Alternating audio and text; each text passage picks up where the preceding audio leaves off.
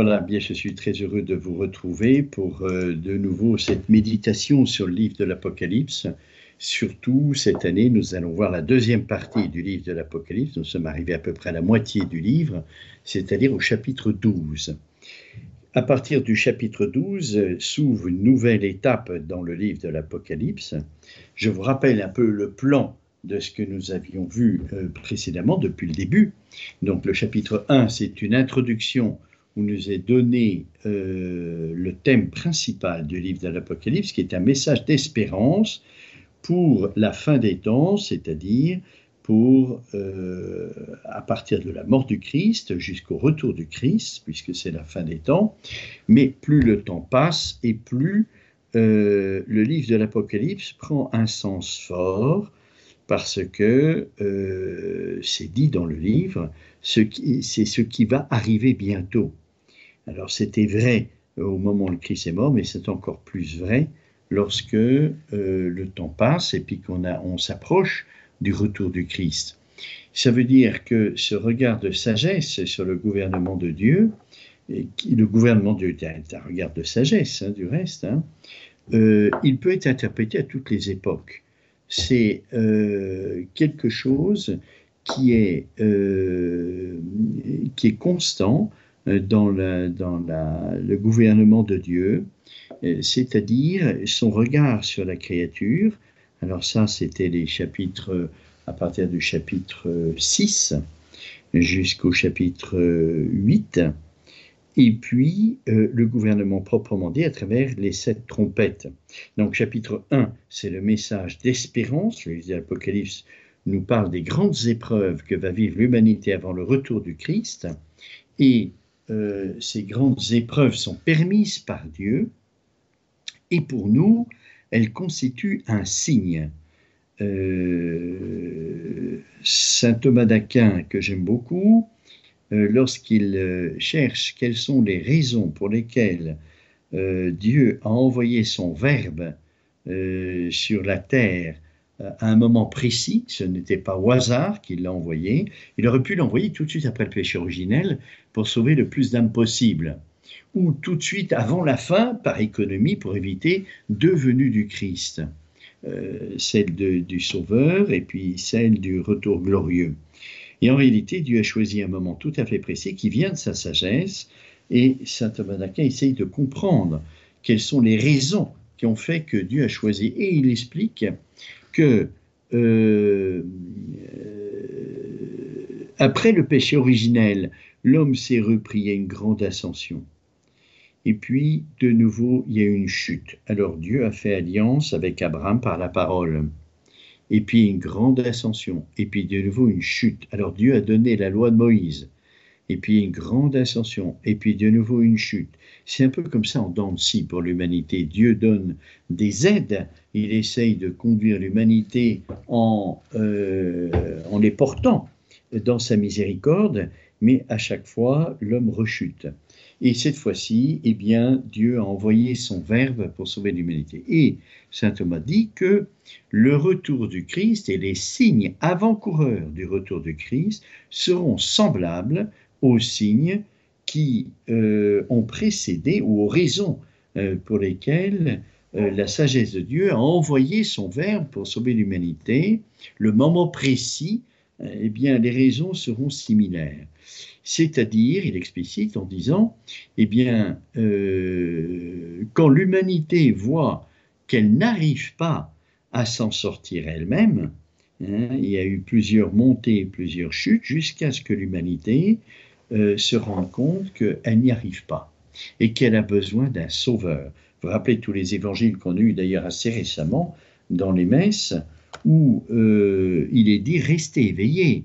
La parabole des dix vierges, le, serviteur euh, qui attend le retour de son maître et puis qui se met à battre, à boire, etc.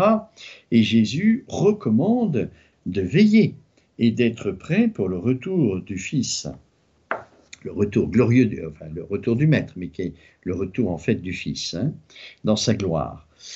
Eh bien, si nous voulons être prêts et attendre le, retour glorieux du Christ, eh bien, euh, les signes avant-coureurs, c'est lorsque l'humanité se rendra compte qu'elle n'arrivera pas à s'en sortir. C'est-à-dire qu'elle euh, a beau faire tout ce qu'il faut avec la science, on l'a vu par rapport à la pandémie, la science a été une aide certainement, mais euh, voilà, le fléau, il demeure, et puis il y en a d'autres qui, arrivent. Euh, l'économie, la politique, l'aspect social avec tous les attentats, l'économie et la politique avec la guerre en Ukraine, voilà, les, épreuves s'accumulent, les hommes cherchent à s'en sortir, mais euh, c'est difficile. Le 15, 15, euh, mars, lorsque nous avons, non, 25 mars, lorsque nous avons fêté euh, la Vierge Marie, l'Annonciation, eh le pape a consacré au cœur immaculé de Marie euh, l'Ukraine et la Russie, et le même jour, la Vierge Marie donnait son message à Maria Medjugorje en disant J'ai entendu votre cri. Hein, c'était l'offrande de, ces deux grandes nations euh, au cœur immaculé de Marie. Mais si vous voulez sortir de la crise, convertissez-vous. Voilà, euh, c'est pas les hommes qui vont arriver par eux-mêmes à sortir de la crise. C'est la grâce de Dieu. Et chacun d'entre nous, si on se convertit là où on est, eh bien, on sortira de la crise. C'est-à-dire, Dieu permettra qu'il y ait une fin à cette guerre. Et, c'est vrai, et l'Apocalypse nous le montre constamment, lorsqu'on voit la première trompette, je crois que c'est au chapitre 8, il nous est montré que le gouvernement de Dieu est porté par une liturgie dans le ciel, c'est un ange qui porte l'encensoir, et puis on met euh, l'encens et puis ça fume et la, fumée monte vers Dieu. C'est la prière des saints. On nous, explique hein, dans les lui-même que c'est la prière des saints. Et la prière des saints montant vers Dieu peut infléchir le gouvernement de Dieu. Il y a déjà eu un premier euh, passage du gouvernement de Dieu, nous l'avons vu au chapitre 4 et 5 du livre de l'Apocalypse, c'est lorsque le Père remet le gouvernement à l'agneau comme immolé, c'est-à-dire euh, à Jésus crucifié. C'est un gouvernement qui passe par la miséricorde, par le pardon des péchés, grâce à la croix du Christ. Là, il y a un gros changement entre l'Ancien et le Nouveau Testament, on voit que la miséricorde de Dieu est beaucoup plus prégnante, beaucoup plus euh, présente dans, dans, le gouvernement de Dieu que dans l'Ancien Testament. Et puis, on pourrait dire qu'il y a un autre changement avec le don de la Vierge Marie au pied de la croix. Et on le voit plusieurs fois dans l'Évangile, par exemple à Cana, où la Vierge Marie intervient et Jésus répond Mais que me veux-tu, femme? Mon heure n'est pas encore venue. Lorsque Marie demande, ils n'ont plus de vin. Mon heure n'est pas encore venue. L'heure de Jésus dans Saint Jean, c'est la croix. C'est-à-dire Jésus explicitement dit, ce n'est pas le moment, mais parce que tu me le demandes, je le fais. C'est-à-dire que Marie anticipe le gouvernement de Dieu. Donc le gouvernement de Dieu, il n'est pas euh, bien sûr que Dieu sait à l'avance tout ce qui va se passer, mais il peut y avoir des, changements pour nous, quant à nous, pas quant à Dieu, mais quant à nous, dans le gouvernement divin, selon nos prières, selon les supplications euh, de la Vierge Marie à, l'égard de son Fils, etc. Alors, nous avons vu donc jusqu'au chapitre 12 que nous sommes prédestinés à la sainteté, mais à travers des luttes, et des luttes très très fortes. Et maintenant, à partir du chapitre 12, on va nous donner les signes. Trois grands signes euh, qui nous permettent d'avoir une intelligence de la lutte et du combat. Et c'est vrai que quand on lutte, euh, la lutte par, excellence, c'est un, euh, ce sont des ténèbres. Hein, ce sont surtout l'ennemi est ténébreux et donc nous sommes en lutte. Nous avons vu déjà lors de le mystère de la prédestination, chapitre 6 de l'Apocalypse, combien nous étions prédestinés à la sainteté à travers des luttes, des luttes intérieures qui sont les conséquences du péché originel, des luttes extérieures qui sont dues à l'esprit du monde gouverné par Satan, et une lutte personnelle avec l'ennemi à travers les tentations. Voilà, donc nous sommes dans la lutte euh, à l'intérieur, à l'extérieur et personnellement engagés dans ces trois dimensions de la lutte contre l'ennemi en fin de compte. Et donc, euh, c'est pas facile de lutter contre un ennemi invisible. de lutter contre des forces qu'on ne maîtrise pas et qu'on ne voit pas, qu'on ne sent pas, qui nous surprennent. Et, et comment faire s'il n'y a pas la grâce de Dieu alors, à partir du chapitre 12 et surtout le chapitre 13, 12 et 13, on va nous donner des signes de cette lutte pour éclairer un petit peu le combat, euh, notre, lutte de, dans notre chemin de sainteté. Hein. Alors, je vous lis le chapitre 12 que nous avions déjà commencé la dernière fois, mais c'est bon de reprendre après les vacances, hein, euh, où nous sommes déjà donné deux signes, et puis le troisième signe arrive au chapitre 13. Alors, évidemment, c'est chapitres 12 et 13 qui nous donnent les signes du combat, puisque le combat, il est depuis le péché originel jusqu'au retour de Christ. Vous pensez bien que ces signes sont d'une actualité euh, toujours euh, vraie euh, et, de plus en plus vraie, comme je le disais au début. Donc, apparut un grand signe dans le ciel, une femme enveloppée du soleil, la lune sous ses pieds et sur sa tête une couronne de douze étoiles. Elle est enceinte et elle crie dans les douleurs et les tortures de l'enfantement. Il apparut un autre signe dans le ciel, et voici un grand dragon rouge-feu, ayant sept têtes et dix cornes, et sur ses têtes sept diadèmes, et sa queue traîne le tiers des étoiles du ciel, et les jeta sur la terre. Et le dragon se tint devant la femme qui allait enfanter pour dévorer son enfant lorsqu'elle l'aurait enfanté. Et elle enfanta un fils, un mâle qui doit faire paître toutes les nations avec une houlette de fer. Et son enfant fut emporté vers Dieu et vers son trône. Et la femme s'enfuit au désert, où elle a un lieu préparé par Dieu pour qu'on les nourrisse pendant 1260 jours.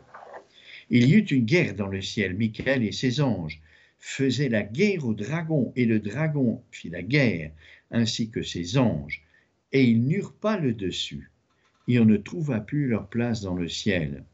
Et il fut jeté le dragon, le grand dragon, le serpent, l'antique serpent, celui qu'on appelle diable et Satan, celui qui égare le monde entier, il fut jeté sur la terre et ses anges furent jetés avec lui. Et j'entendis une voix forte dans le ciel. Elle disait, C'est à présent le salut et la puissance et le règne de notre Dieu et le pouvoir de son Christ, car il a été jeté l'accusateur de nos frères, celui qui les accusait devant notre Dieu jour et nuit. Et eux l'ont vaincu à cause du sang de l'agneau et à cause de la parole de leur témoignage, et ils ont méprisé leur vie jusqu'à mourir. Voilà pourquoi exultez, cieux et vous qui séjournez, malheur à la terre et à la mer, car le diable est descendu chez vous avec une grande fureur, sachant qu'il n'a que peu de temps. Et lorsque le dragon vit qu'il avait été jeté sur la terre, il poursuivit la femme qui avait enfanté le mâle, et les deux ailes du grand aigle furent données à la femme pour s'envoler au désert en son lieu, là où il est nourri un temps et des temps, et la moitié d'un temps loin de la face du serpent. Et le serpent jeta de sa bouche derrière la femme de l'eau comme un fleuve, pour la faire emporter par le fleuve. Et la terre vint au secours de la femme, la terre ouvrit sa bouche et engloutit le fleuve que le dragon avait jeté de sa bouche. Le dragon se mit en colère contre la femme, et s'en alla faire la guerre au reste de sa descendance, ceux qui gardent les commandements de Dieu et qui ont le témoignage de Jésus, et il se tint sur le sable de la mer. Alors dans, ce, dans ces deux premiers signes, hein, qui est la femme qui apparut dans le ciel, et le deuxième signe qui vient tout de suite après, c'est euh, le dragon, le grand dragon rouge-feu, on voit ici euh, le, le, type de combat euh, qui est le nôtre. Alors, c'est vrai, en disant qui est le nôtre, on peut se poser beaucoup de questions parce que cette femme dans le ciel, puisque c'est la lecture qu'on a pour le 15 août, et tous les, les, papes, les derniers papes l'ont interprété comme ça, c'est la Vierge Marie. C'est la Vierge Marie, c'est l'Église, c'est la créature dans sa fragilité, représentée par la femme, mais dans le langage de Jean, on sait bien que Marie est désignée à chaque fois, que ce soit la croix, que ce soit à Cana, et même euh, dans d'autres lieux, Marie est désignée par le terme femme. Donc dans le langage johannique, il s'agit euh, sans doute de la Vierge Marie, en tout cas c'est une interprétation très possible et probable même. Enveloppée du soleil, donc on, la montre, on la montre glorieuse dans le ciel, c'est pour ça qu'on a le, le 15 août, hein. une, une, femme, vous voyez, alors ça c'est très important parce que euh, c'est la mère, c'est la mère de Jésus qui, qui nous a été donnée à la croix comme mère. Et c'est la femme qui monte. Mais elle monte, nous savons bien, dans le dogme de l'Ascension, avec son corps et son âme. Donc je ne parle pas ici de ce que l'Église appelle la dormition. Est-ce qu'elle est morte Est-ce qu'elle n'est pas morte? Euh, L'Église ne s'est jamais prononcée. En tout cas, elle monte au ciel, corps et âme. Or, une maman, bien sûr, elle porte dans son cœur tous ses fils. Je, ça fait partie de la maternité, même humaine, hein, qu'une maman porte dans son cœur tous ses enfants.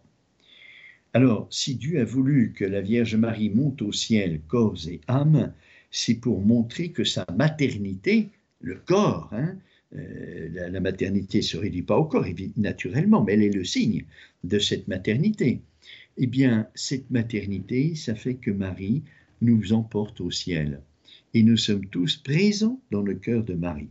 Mais ce qui est plus beau, c'est qu'à la croix, euh, Marie réalise parfaitement le double commandement que, que, Dieu a donné.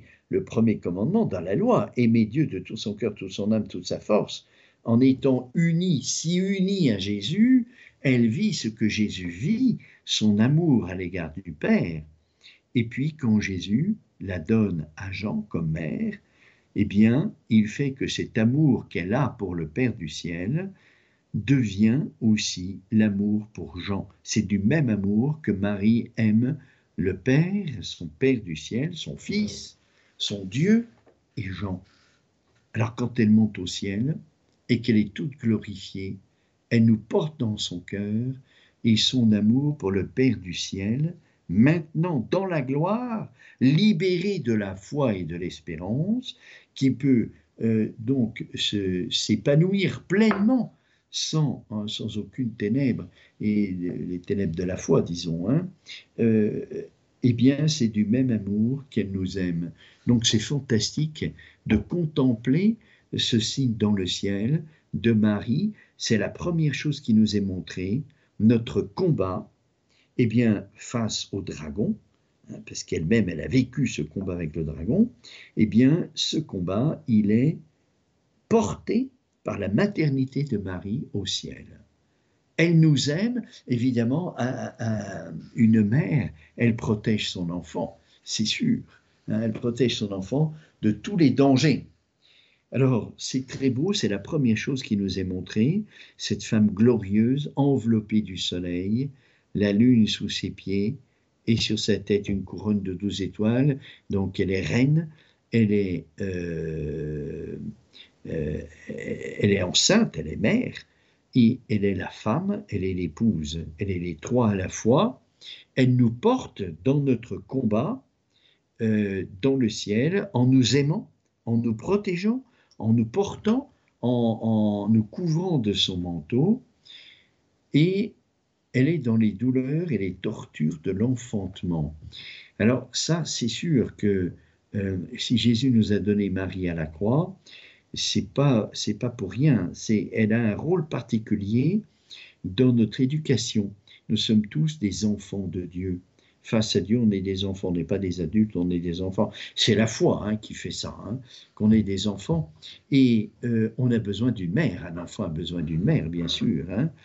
Et euh, il nous est montré ici comment cette éducation de, la femme, dans notre combat, elle se fait dans les douleurs et les tortures de l'enfantement. Nous engendrer à l'intérieur d'un combat, c'est-à-dire se servir du combat de la souffrance pour émerger voyez, Marie a vécu ça euh, dans tous. Si vous prenez tous les mystères joyeux du rosaire, par exemple, eh bien, c'est très curieux parce que la souffrance est présente. L'annonciation, la visitation, euh, la première souffrance de Marie, c'est de ne rien dire à Joseph. La première qui va être euh, au courant du secret qu'a reçu Marie, ça va être Élisabeth. Alors que dans, l'ordre de charité, la, première qui, personne qui serait proche d'elle et qui devrait partager toute sa vie, c'est Joseph. Elle est mariée à Joseph. Hein. et, Joseph est parti de son chemin de sainteté. Et pourtant, c'est Élisabeth qui, la première, va être au courant sur le souffle de l'Esprit Saint. Et pour Marie, c'est une douleur euh, de, de, rien dire à Joseph, de, de, garder ce secret. Elle ne peut pas le dire à Joseph, c'est son secret. Hein. Elle peut rien dire. Et puis, euh, alors je ne parle pas de la naissance à Bethléem, il y a l'édit de César. Hein, L'idée de César, c'est une grande douleur. Ils doivent partir hein, euh, précipitamment de Nazareth à Bethléem. Et puis, il n'y a pas de place pour eux à, l'hôtellerie. C'est curieux, ces mystères de joie qui sont mêlés de souffrance. Et si on essaye euh, de, comprendre un petit peu pour notre combat, notre combat c'est un combat de souffrance aussi, hein, qui implique la souffrance en tout cas, euh, la joie n'est pas absente. Et Dieu se sert, hein, puisque Marie nous éduque à travers notre combat, Dieu se sert de la souffrance pour engendrer en nous, non pas que Dieu veuille la souffrance, hein, la souffrance, elle, est due à la liberté du péché de l'homme et, du démon, malheureusement, hein, mais Dieu se sert de ça pour euh, nous faire grandir. Alors il faut bien comprendre ça. Vous voyez, euh, l'édit de César, euh, pas de place pour elle, l'hôtellerie, c'est une grosse souffrance, mais c'est pour une intimité plus grande avec l'enfant Jésus. Si Marie avait dû accoucher à Nazareth, ben, c'est sûr que tous les voisins seraient venus, et puis elle n'aurait pas pu elle n'aurait pas pu connaître cette intimité avec son fils et Joseph, la Sainte Famille. Et pareil à l'hôtellerie. Il a fallu qu'il soit écarté dans une grotte Autrement dit, cette souffrance, elle est pour une joie plus grande, qui est la joie de la présence de l'enfant Jésus. Tout est centré sur cette présence de l'enfant Jésus pour qu'elle soit unique pour Marie et pour Joseph. Pareil, la présentation au temple, c'est un mystère de joie, mais le vieillard Siméon, il annonce, hein, un glaive te transpercera l'âme. Où est la joie là-dedans hein? C'est quand même curieux. Eh bien, Dieu permet ça. Et Dieu permet ça pour que Entendant cette prophétie douloureuse, Marie aime encore plus son fils. Quand une maman sait que son fils va beaucoup souffrir, elle l'enveloppe encore plus de son amour. Et c'est toujours en vue de, la croissance de l'amour qu'il y a, euh, que Dieu permet euh, ce combat, cette lutte. Et là, nous voyons bien euh, ce signe qui nous est donné, notre combat spirituel hein, qu'on a vu au chapitre 6, dans la prédestination, nous sommes prédestinés à la sainteté, mais dans des luttes terribles, intérieures, extérieures, contre le démon, eh bien, nous avons une mère au ciel qui nous aime, qui nous porte, qui nous enveloppe de son amour, et un amour glorieux, hein, qui n'a pas de limite, et qui est le même amour qu'elle a pour son Père. Le même amour, la même qualité. Alors, euh, si Dieu permet ces combats très forts, cette lutte, et une lutte qui est euh, parfois euh, même à l'intérieur de l'Église. L'autre jour, nous avions un, évangile à la messe qui montrait la pêche miraculeuse, où elle était tellement miraculeuse que les barques enfonçaient. On sait bien que le symbolise à la barque, euh, c'est l'Église. Eh bien, le revers de la médaille, j'allais dire, de la fécondité de l'Église, c'est que la barque, elle s'enfonce. Et grâce à la charité fraternelle des autres, eh bien, euh, elle ne s'enfonce pas. Et Dieu l'a promis, hein, l'Église ne coulera jamais. Elle sera toujours portée par le Christ, mais il y a des moments, et depuis le début, hein, c'est comme ça, il y a eu des hérésies qui ont failli faire couler l'Église au début, les premiers siècles de l'Église, des grandes hérésies sur le Christ, sur le Saint-Esprit, euh, sur la Vierge Marie même. Hein. Voilà, eh bien, l'Église a toujours survécu. Et ça, c'est la victoire de la femme euh, face au dragon.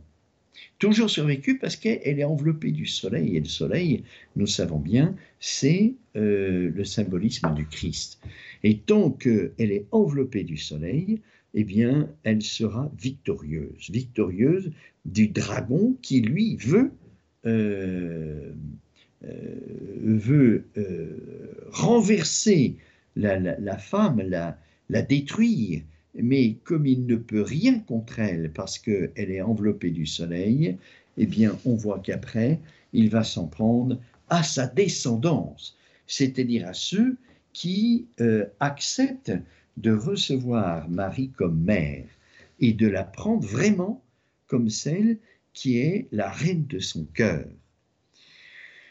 Alors, euh, dans cette lutte, on voit bien que le dragon, euh, la manière dont il, euh, dont il lutte, c'est toujours un peu de la même manière, c'est-à-dire par la force. Hein. de sa queue balaye le tiers des étoiles du ciel et précipite sur la terre. c'est puissance, une puissance colossale. Mais le but, c'est pas tellement ça. Le but, c'est d'ébranler la confiance en Dieu. Quand vous êtes, euh, euh, par exemple, témoin d'un tremblement de terre, comme moi, ça m'est en arrivé en, 2012 en Italie, on a vécu un grand tremblement de terre, ben, la première chose, la première question qui se pose, mais pourquoi Dieu permet-il cela?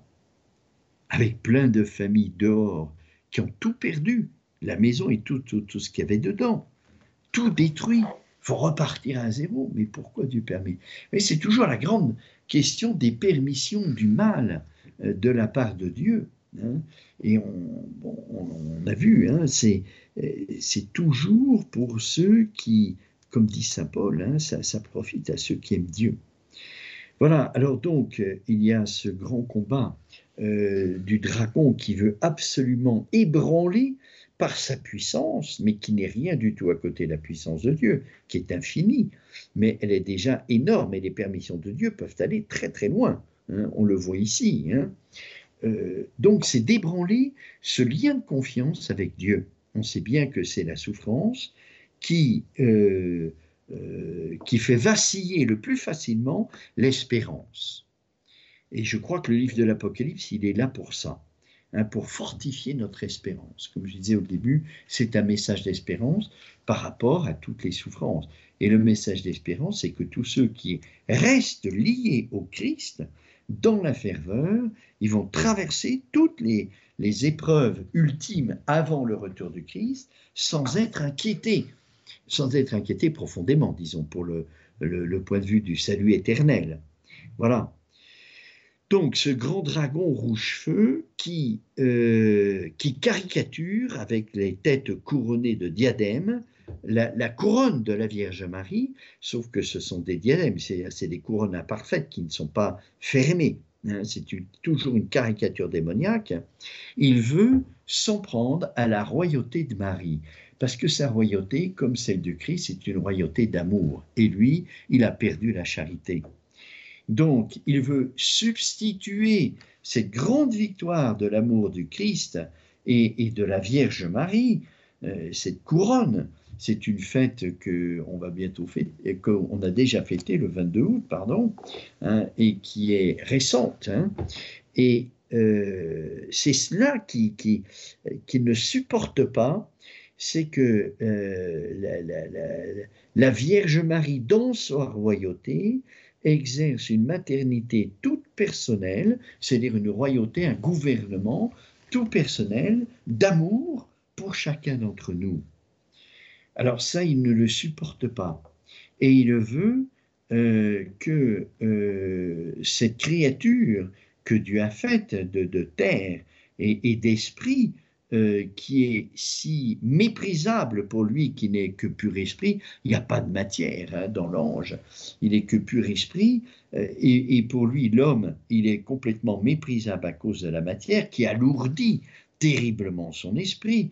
Eh bien, il veut que pourtant ce chef-d'œuvre de Dieu euh, s'autodétruise, c'est-à-dire que euh, Dieu se rende compte que son chef-d'œuvre, c'est pas un chef-d'œuvre. Un chef-d'œuvre qui s'autodétruit, c'est pas un chef-d'œuvre. Hein, c'est le contraire.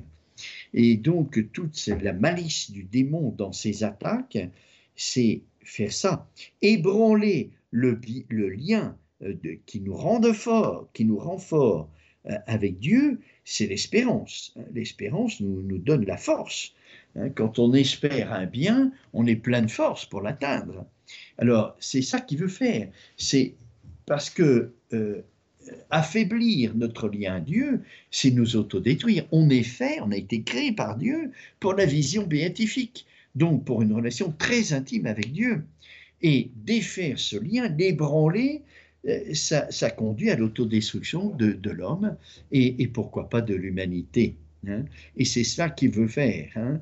La femme euh, qui est enveloppée du soleil et, qui est couronnée, qui est enceinte et qui crie dans les douleurs de l'enfantement, hein, c'est les douleurs de l'enfantement de la croix vis-à-vis de, de Jean et de chacun d'entre nous.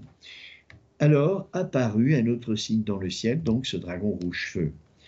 Et euh, la Vierge finit par, la, plutôt la, la, femme dans le ciel finit par enfanter un fils, on peut très bien aussi l'interpréter hein, euh, du, de, Jésus, de l'enfant Jésus, parce que euh, au moment où Jésus est né à Bethléem, comme je, le disais, il y a ce combat, et le, démon est là à travers l'édit de César, hein, c'est sûr. Pourquoi est-ce que l'édit de César a eu lieu juste au moment où, la Vierge devait enfanter? Ça n'aurait pas pu attendre un mois de plus, hein, ou, le faire trois mois avant. Non, il a fallu que ça soit ce moment précis où la Vierge devait enfanter. C'est quand même curieux. Hein. c'est un moment qui est bien choisi. Dans, si Dieu avait euh, voulu cet édit, il l'aurait pas mis à ce moment-là. Il l'aurait mis beaucoup plus tard ou beaucoup en, anticipation. Eh bien, euh, évidemment, ça vient du démon et ça fait partie des combats. Donc, on peut interpréter que cet enfant euh, qui est l'a mis au monde, c'est un mystère de joie, mais c'est aussi un mystère de souffrance. Hein. Euh, voilà, elle enfanta un fils, un mâle, qui doit faire paître toutes les nations avec une houlette de fer, et son enfant fut emporté vers Dieu et vers son trône. Mais ça se comprend aussi bien du Christ que euh, de nous-mêmes. Par la grâce que nous recevons au baptême, eh bien, il y a le ciel qui, est, qui vient, qui descend en nous, hein, et c'est comme si nous, on montait au ciel. C'est pareil, parce que le ciel est présent en nous. Donc on, est comme si on était déjà dans le ciel. Et la femme s'enfuit au désert, parce que euh, le dragon veut dévorer l'enfant aussitôt né. Elle s'enfuit au désert, où elle a un lieu préparé par Dieu pour qu'on l'y nourrisse pendant 1260 jours, c'est-à-dire une épreuve et un temps déterminé. Alors après, on nous raconte cette guerre dans le ciel. Vous voyez bien que euh, à partir du chapitre 12, on nous montre toutes les causes de la lutte. Hein. Euh, avant, on nous décrivait euh, que nous étions, nous faisions un chemin de sainteté dans, la lutte, et maintenant on nous donne les causes. Hein. C'est le dragon.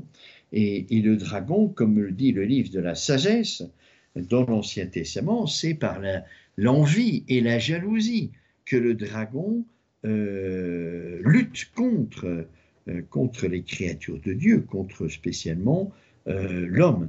Et, la Vierge Marie, bien sûr, elle a eu son lot de souffrances et d'attaques démoniaques. Hein.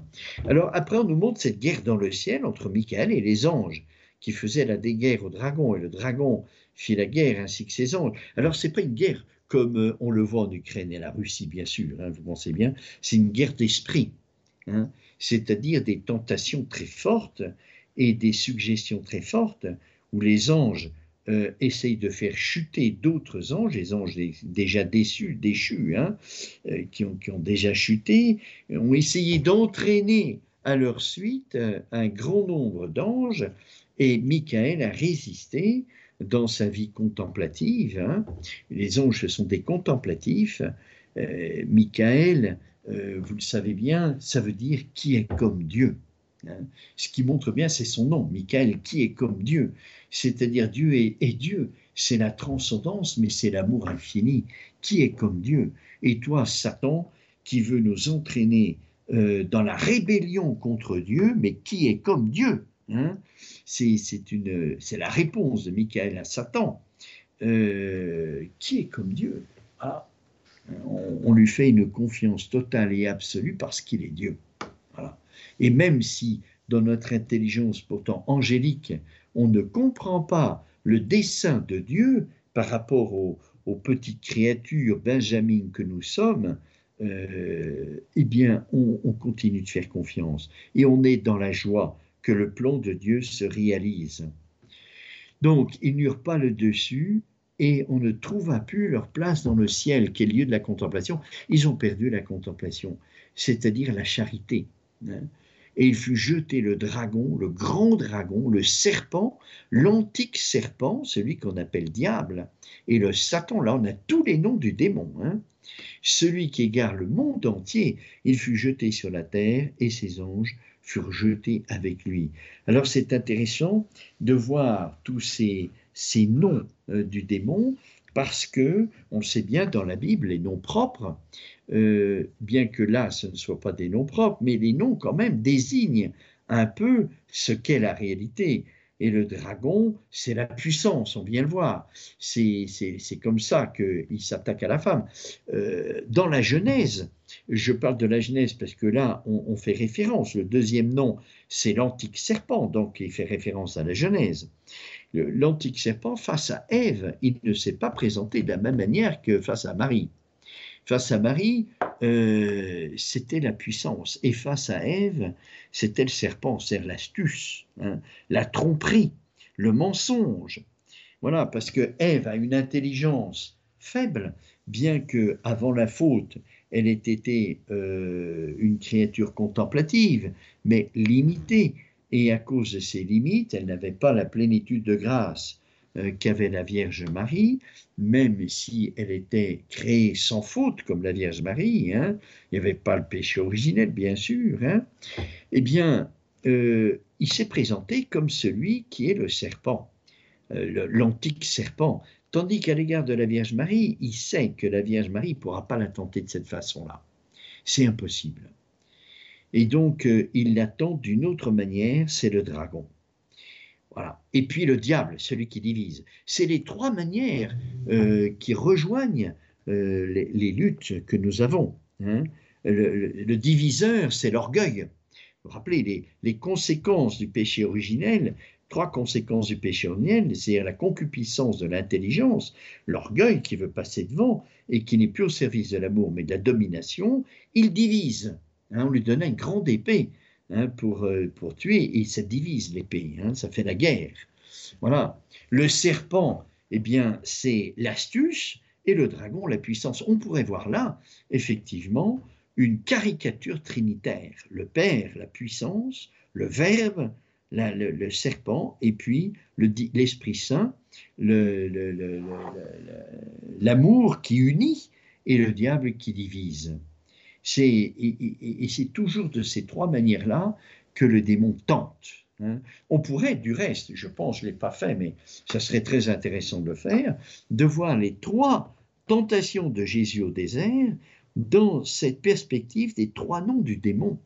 Hein, le dragon, le serpent et, le diable.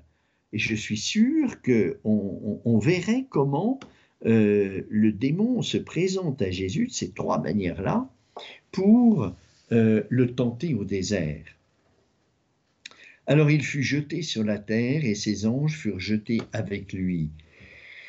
Et j'entendis une voix forte dans le ciel. Elle disait, C'est à présent le salut, la puissance, le règne de notre Dieu, le pouvoir de son Christ, car il a été jeté, l'accusateur de nos frères. Alors ça aussi c'est important. C'est pas un nom du démon, mais l'accusateur, hein, c'est l'anti-paraclet. Le paraclet, c'est le défenseur, et le démon, c'est l'accusateur. Hein, on pourrait dire qu'il y a trois noms dans la Trinité. Il y a le Père, le Fils, l'Esprit Saint, et puis un quatrième, mais qui n'est pas une quatrième personne, c'est l'autre nom de Jésus et, du, et de l'Esprit Saint qui est le paraclet. Et donc le démon, il a trois noms aussi. Hein. C'est le dragon, le serpent, le diable. Et puis l'anti-paraclet, c'est-à-dire l'accusateur, celui qui les accusait jour et nuit devant notre Dieu. Vous voyez, et à chaque fois euh, que nous sommes un petit peu repliés sur nous-mêmes, que nous avons trop l'esprit de culpabilité, on fait l'œuvre du démon. Et ça ne plaît pas du tout au Seigneur que euh, qu'on fasse un examen de conscience dans la lumière du regard d'amour de Dieu, très bien, aucun problème, parce que là, on ne peut pas se replier sur nous-mêmes si on regarde euh, l'amour de Dieu. Mais euh, dès qu'on quitte ce regard d'amour de Dieu en faisant l'examen de conscience, on tombe dans la culpabilité et on fait l'œuvre du démon, hein, l'accusateur de nos frères, qui les accusait devant notre Dieu jour et nuit. Jésus dit à un moment donné dans l'Évangile, pensez-vous que je suis venu apporter la paix Non, mais la division. Non pas que Jésus est source de division, mais ce sont ceux qui refusent le Christ qui font la division. Et un frère contre son frère, un père contre son fils, un fils contre son père, etc. Donc, qui divise les familles, on le sait bien, aujourd'hui c'est comme ça. Ceux qui vivent une vie chrétienne, eh ben, ils sont un peu obligés de choisir la solitude parce qu'on ne les comprend pas. Cette manière de vivre qui est complètement, qui vous met complètement hors du monde. Le monde ne vit pas de cette façon-là. Et dès qu'on est chrétien qu'on essaye d'être fidèle au Christ, eh bien, c'est sûr, ça nous démarque de l'esprit du monde.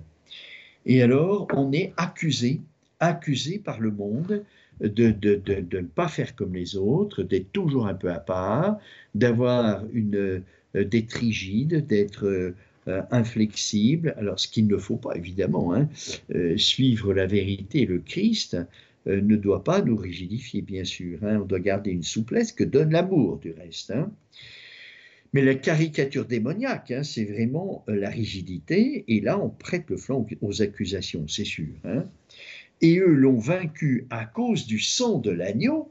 Hein, tous ceux qui sont fidèles, euh, ils sont pas victorieux par eux-mêmes. Hein. C'est le Christ qui est victorieux en, eux, et, spécialement le Christ crucifié hein, qu'on a reçu, euh, dont on a reçu la grâce au baptême et dans tous les sacrements. À cause de la parole et de leur témoignage, ils ont méprisé leur vie jusqu'à mourir. Ça, c'est c'est quelque chose de très important pour nous, de bien comprendre que ce combat spirituel, c'est le Christ qui le livre en nous, pour nous. Notre combat à nous, bien sûr, c'est contre les concupiscences de du péché originel, c'est contre les tentations du démon, c'est contre l'esprit du monde. Mais il y a une autre lutte, c'est de laisser le Christ agir en nous on a toujours, on a toujours le désir de mettre la main à la pâte dans ce combat. Mais ce combat, il est disproportionné. Il, n'est pas notre taille. Il faut laisser le Christ agir en nous. Comment on fait? Ah, eh bien, il faut être disponible. Disponible au Christ. Ça demande des temps de prière. Hein. ça demande des temps d'adoration du Saint-Sacrement. Ça demande de prendre Marie. Hein, le, sommet de la lutte, c'est bien la croix, et c'est là que Jésus nous donne Marie comme mère. C'est pour bien nous montrer que plus la lutte est rude, plus on, a besoin de la Vierge Marie, justement, pour laisser Jésus faire son œuvre en nous et, lutter avec nous et pour nous. Hein, dès qu'on on met la main à la pâte et croit qu'on va s'en sortir tout seul, c'est un péché de présomption hein, qui est contre l'espérance, même avec le meilleur désir qu'on a, la meilleure volonté, on va coopérer, on va faire tout ce qu'il faut, et, on oublie que c'est le Christ qui fait tout. Voilà. Voilà pourquoi exulter, alors c'est la grande action de grâce, face à la victoire de ces petites créatures fragiles, pécheurs, hein, euh, face au dragon qui est, tout très puissant, pas tout puissant, il n'y a que Dieu qui est tout puissant, mais très puissant, très astucieux, hein, c'est le serpent, et, diviseur et accusateur, eh bien, la grâce de Dieu, le cheval blanc, l'arme la, légère, la grâce, nous rend victorieux. Et la première, c'est Marie, et qui nous entraîne dans sa maternité à la victoire contre le dragon.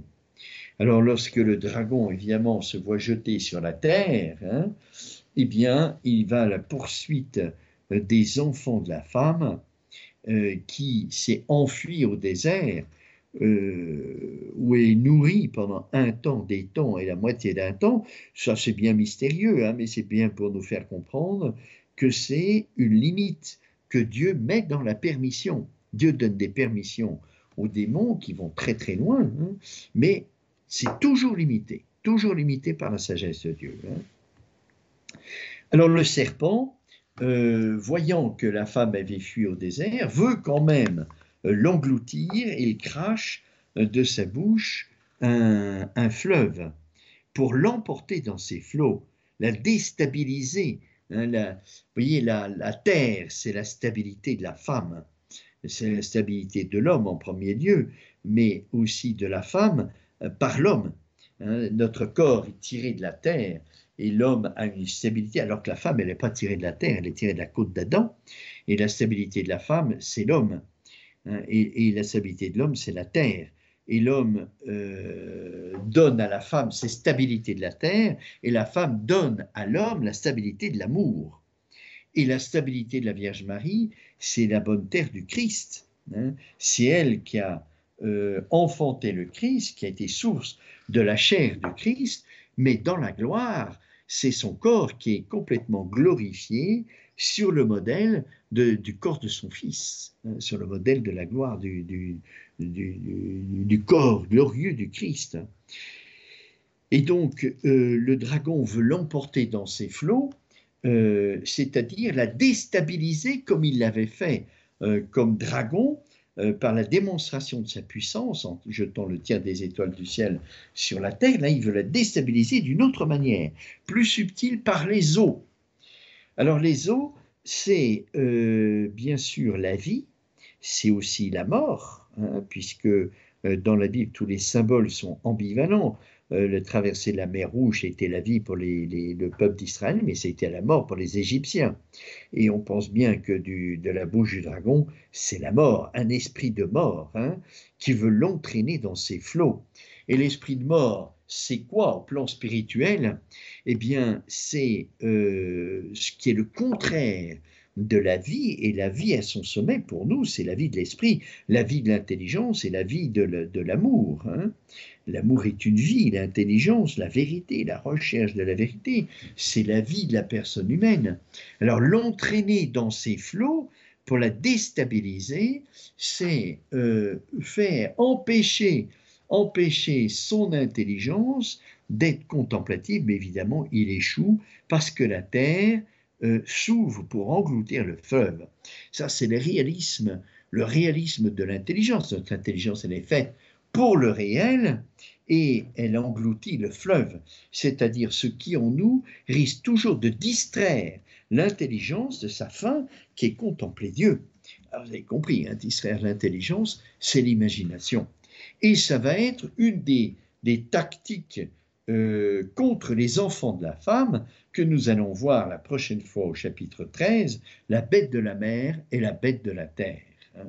C'est vraiment euh, les fils du dragon, on va voir d'ailleurs, hein, qui sont euh, décrits de telle manière qu'on comprenne que ce sont les aides du dragon.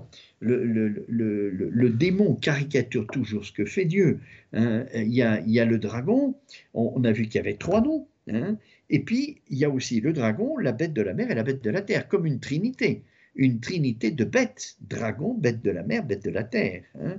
C'est toujours la, singerie du démon par rapport au mystère de Dieu et par rapport à nous aussi, puisqu'on porte en nous une grâce trinitaire hein, qui vient de la très sainte Trinité, et on est marqué par la très sainte Trinité, la foi, l'espérance et la charité, par l'amour euh, de, l'Esprit Saint, la lumière du Verbe et la puissance du Père. Hein.